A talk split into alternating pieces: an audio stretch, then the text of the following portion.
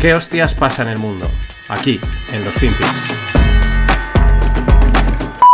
Well, listen, Tony, you've laid it out perfectly, which is that when people send, when the voters send members of Congress to Washington, they expect them to do the people's business, not to be day trading on the stock market, not to be using the information that they get from briefings to go and make a quick buck on Wall Street. So here's what my bill does it says no more trading of stocks by members of Congress. In fact, no more ownership of stocks by members of Congress. If you want to save, fine, put it in a mutual fund like most Americans do. But Nancy Pelosi is the perfect example of what should not be happening in D.C., which is people getting rich off the stock market off of information they know because they're. Hola, no financieros. Vamos con otro día más. Y aquí estáis escuchando al senador Hawley.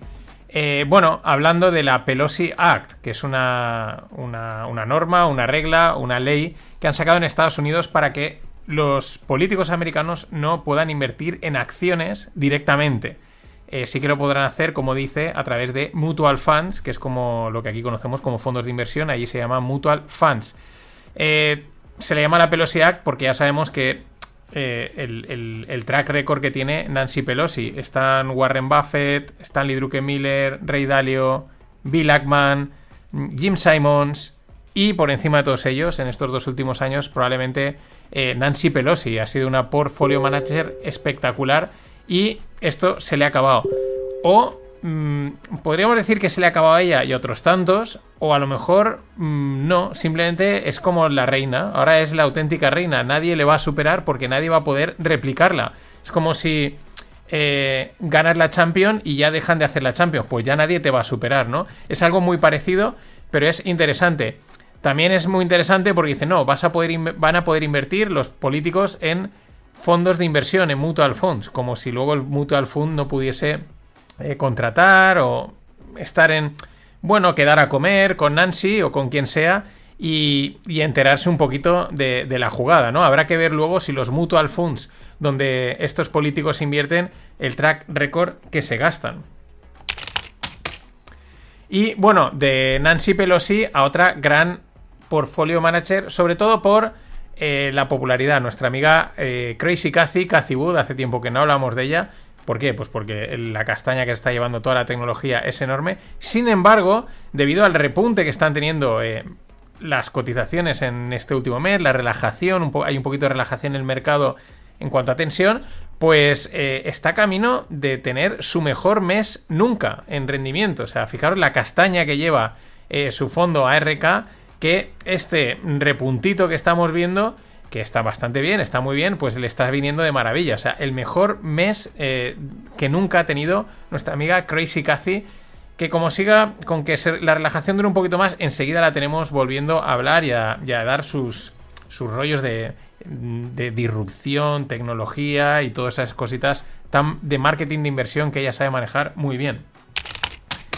Y de Crazy Cathy a, a Spitznagel, que es el gestor de un fondo eh, llamado Universa Investment. Además, es, eh, está asesorado por Nicolás Nassim Taleb, ¿no? Y bueno, mm, dicen, eh, lo dice Taleb, lo dice este Spitznagel y lo dicen otros tantos, ¿no?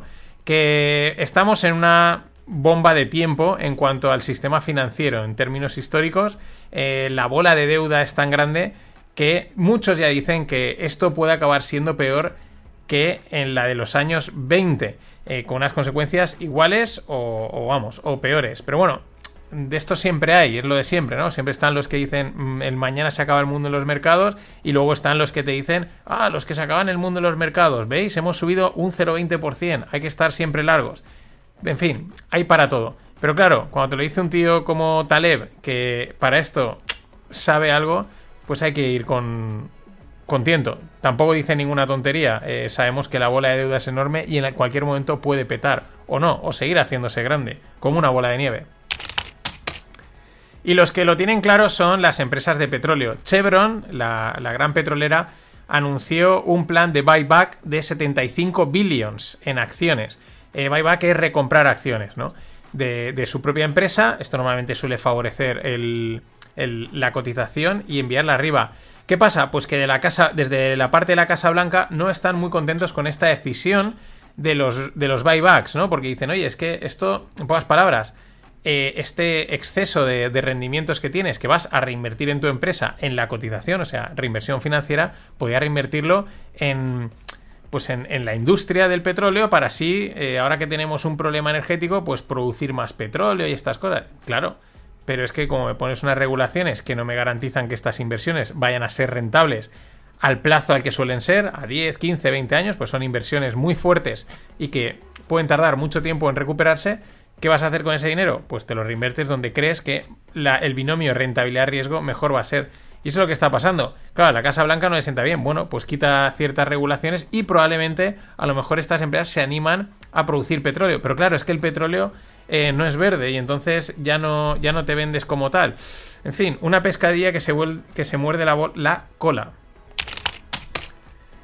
Y del fondo, eh, perdón, de los buybacks a Blackstone, el fondo de gestión alternativa, sobre todo también muy, muy centrado en la parte de, eh, de, inversión inmobiliaria. Bueno, pues las ganancias eh, han caído un 41% porque no hay ventas, no entra pasta, eh, hay cierta parálisis en ese, en, ese, en ese sentido y esto hay que tenerlo en cuenta. Eh, ¿Qué más? Pues que siguen retirándole dinero de los fondos de, real estate, de inversión inmobiliaria, concretamente aproximadamente unos 5 billions en retiradas.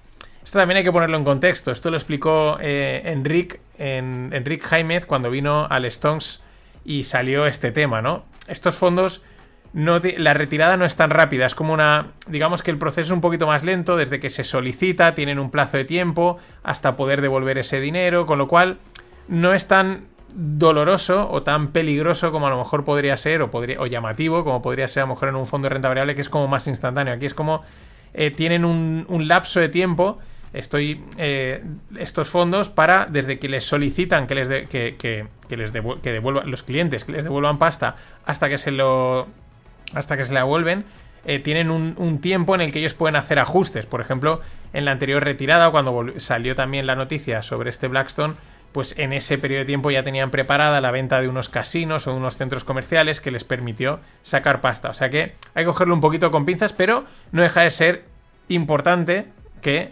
se retire pasta de fondos. Pues eso quiere decir que no hay confianza. Y hablando de pérdidas en grandes fondos, nos vamos al Fondo Soberano de Noruega, uno de los mayores fondos, creo que era es 1,3 trillions de inversión en, en, largo, ¿no? En acciones. Bueno, pues el, el, fondo ha reportado pérdidas de 164 billions. Claro, respecto a 1,3 trillions, pues mmm, tampoco es tanto, pero no deja de ser llamativo 164 mil millones de pérdidas.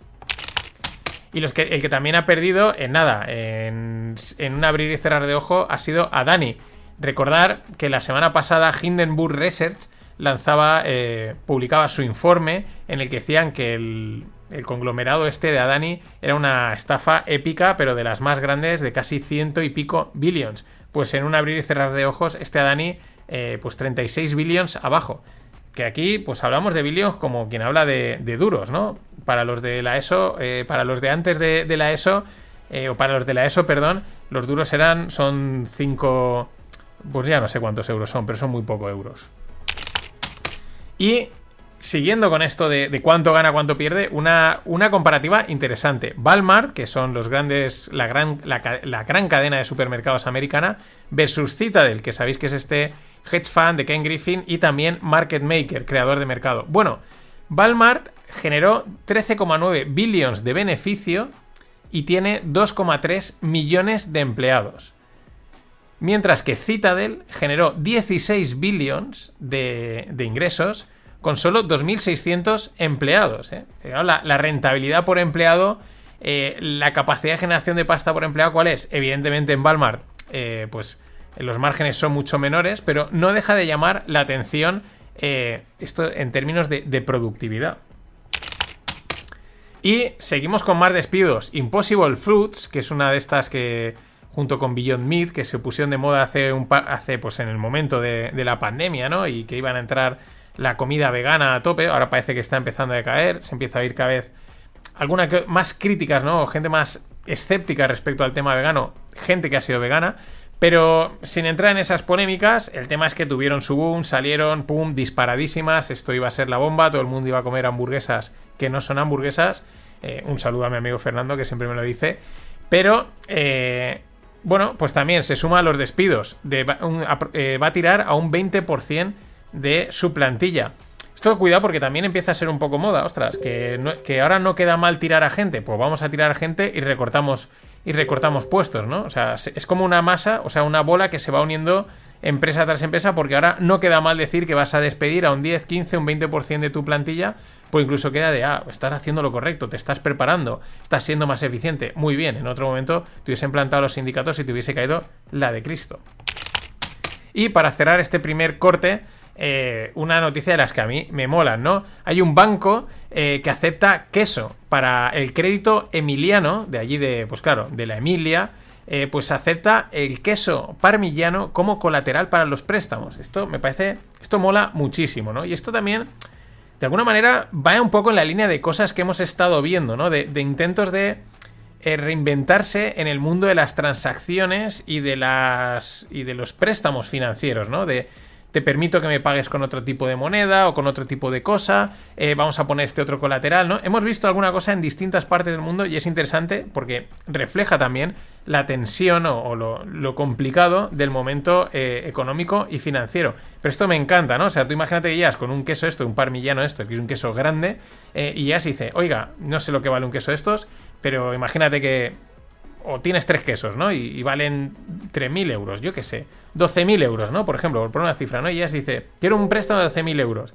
Y dice, vale, y aquí tiene los cuatro quesos de colateral. Tome, ahí tiene el, el, el, dinero. Y lo meten en la caja acorazada del banco. O sea, la idea me, parece fascinante. Ojalá se amplíe, ojalá se pueda poner más cosas y entonces va a ser más divertido y también los bancos acabarán siendo lo que, lo que hace tiempo iban siendo que son prácticamente supermercados. Entras en un banco y sales con y salías con la vajilla, con los eh, con, un viaje, con unas toallas, ¿no? Más que mm, productos, más que eh, sitios de gestión financiera.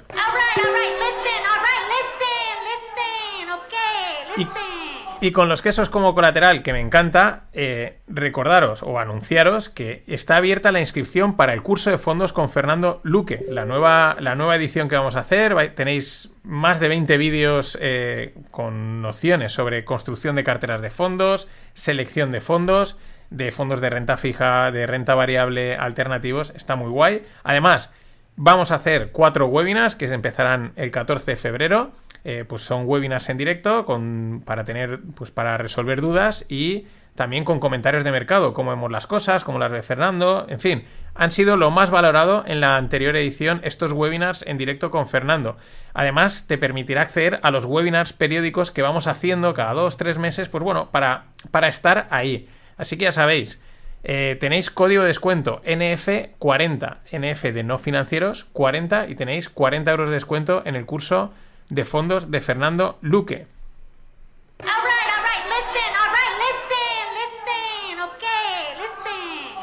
Y tras este corte vamos con, la segunda parte. Eh, hablemos de autos. Varios, varias noticias relacionadas con el mundo del auto, que es un, es un sector también casi...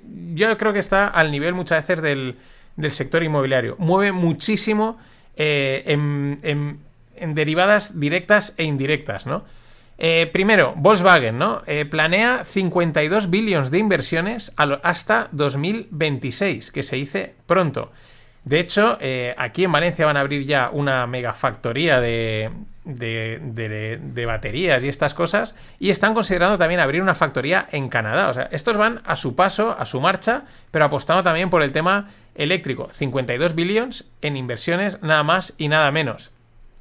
De Volkswagen Recordemos también que es rival de Tesla, ¿no? Que se dice que si la acabaría comprando, etcétera. Vamos a ver eso cómo acaba. Pero de Volkswagen nos vamos a Japón. El Aikio Toyota, que es el jefe de Toyota, pues se va a bajar, se baja, se baja del, puesto, cede. Eh, eh, mm, perdón, cede la dirección o el máximo puesto en Toyota que actualmente es el mayor productor de coches eléctricos del mundo. Es verdad que Toyota desde hace mucho tiempo, eh, gracias a la implementación de, las de la filosofía Lean y estas cosas, pues alcanzó, llegó a ser el mayor productor de coches de del mundo. Ahora también lo es de coches eléctricos. Y, el que va camino de, ser el número 2 de exportador de coches en el mundo es China, que va ahí poco a poco. Mm, hay por ahí algún vídeo de ferias de autos en China donde hay marcas de coches chinos para aburrir, pero poco a poco van ganando, van ganando, van ganando y esto es algo a tener muy en cuenta. Y con la pelea esta de los coches eléctricos, el, el, CFO, el Chief Financial Officer de General Motors, dice que la demanda para los coches eléctricos de su compañía, de General Motors, que es Ford, eh, permanece muy fuerte eh, y aparte eh, debido también a los cortes de precio que ha, tenido Tesla, ¿no? Es como que ha entrado, al bajar el precio, como que ha entrado en competencia y entonces ya mm, no hay duda, esto es muy interesante. Y que ellos no planean cortar el precio, o sea, es que estaba leyendo en inglés, bajar el precio de los vehículos eléctricos, ¿no?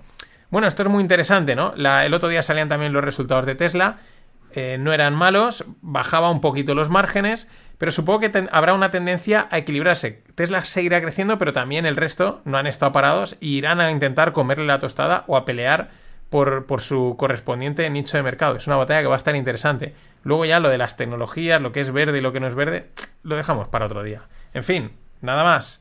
Hasta mañana. ¿Qué queréis? Environmental. Pero si yo soy de pueblo. Environmental lo que queráis. ¿Qué queréis? Que autoconsumo. Más autoconsumo que nadie.